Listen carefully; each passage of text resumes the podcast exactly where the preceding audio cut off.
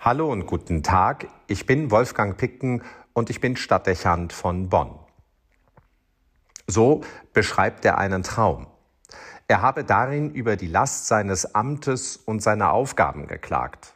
Darauf habe ihn ein Engel mit den Worten gemahnt, Johannes, nimm dich nicht so wichtig. Von Papst Johannes dem 23. ist die Rede.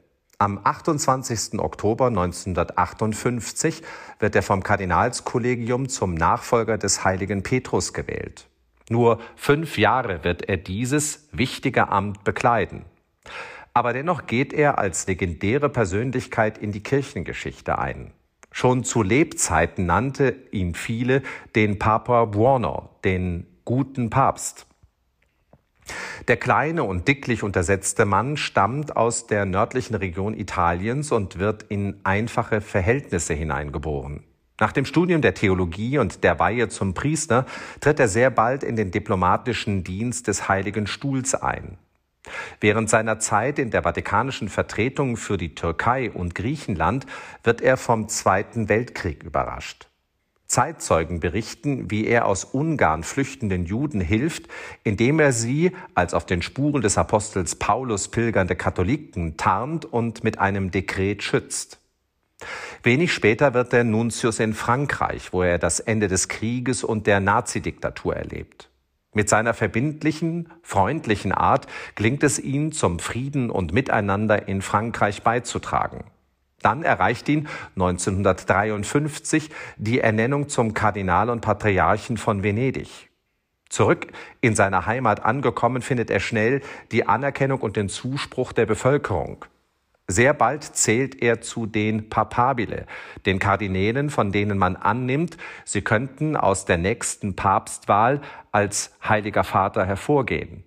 So kommt es dann auch. Aus Kardinal Roncalli wird Papst Johannes der 23.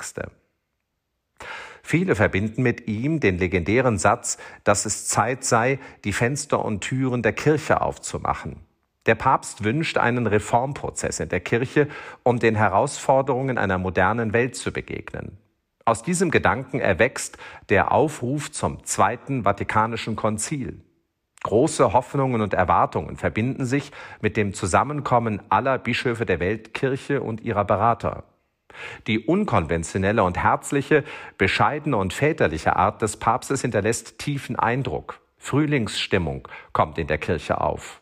Viele Wünsche und Ideen stehen im Raum, vermutlich zu viele, um sie alle erfüllen zu können und auch manche, die weit über das hinausgehen, was mit der Lehre des Glaubens vereinbar erscheint.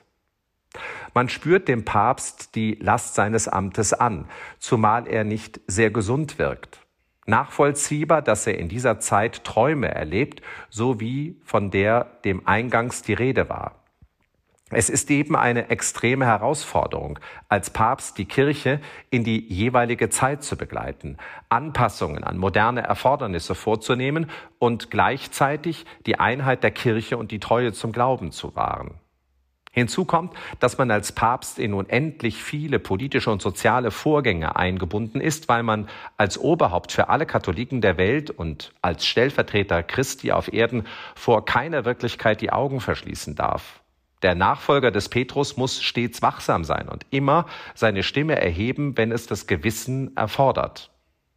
Was das bedeutet, vermittelt eine andere Anekdote, die von Papst Johannes dem 23. überliefert wird.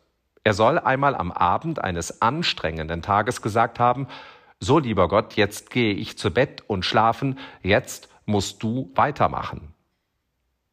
Aber die Heiterkeit und Selbstironie, mit der er der Schwere seiner Aufgabe begegnete, vermochte es nicht zu ändern, dass seine Kräfte sichtbar schwanden.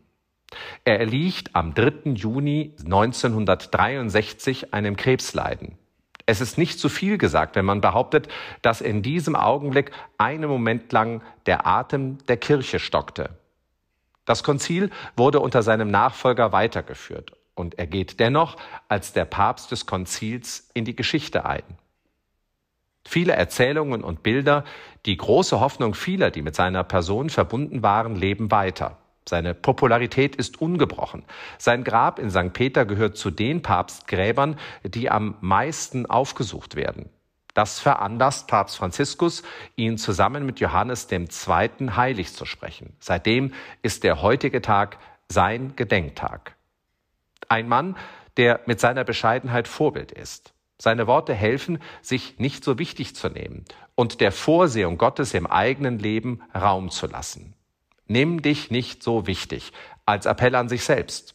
Oder nach einem vollen Tag in die Nacht gehen mit dem Gedanken, dass ein anderer da weitermachen kann und wird, wo man selbst mit dem Schlaf aufhören muss. Alles das könnte helfen, die Ruhe zu bewahren und die Bodenhaftung zu behalten. Ein alltagstauglicher Ratschlag eines heiligen Papstes. Wolfgang Picken für den Podcast Spitzen aus Kirche und Politik.